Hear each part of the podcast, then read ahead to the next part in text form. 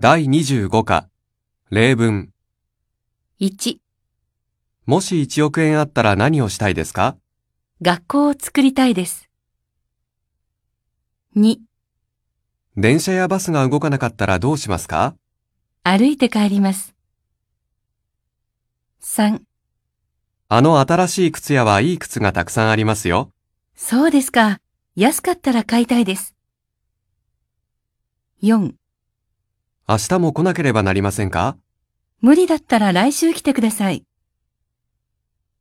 5、もう子供の名前を考えましたかええ、男の子だったらヒカルです。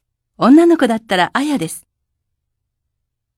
6、大学を出たらすぐ働きますかいいえ、1年ぐらいいろいろな国を旅行したいです。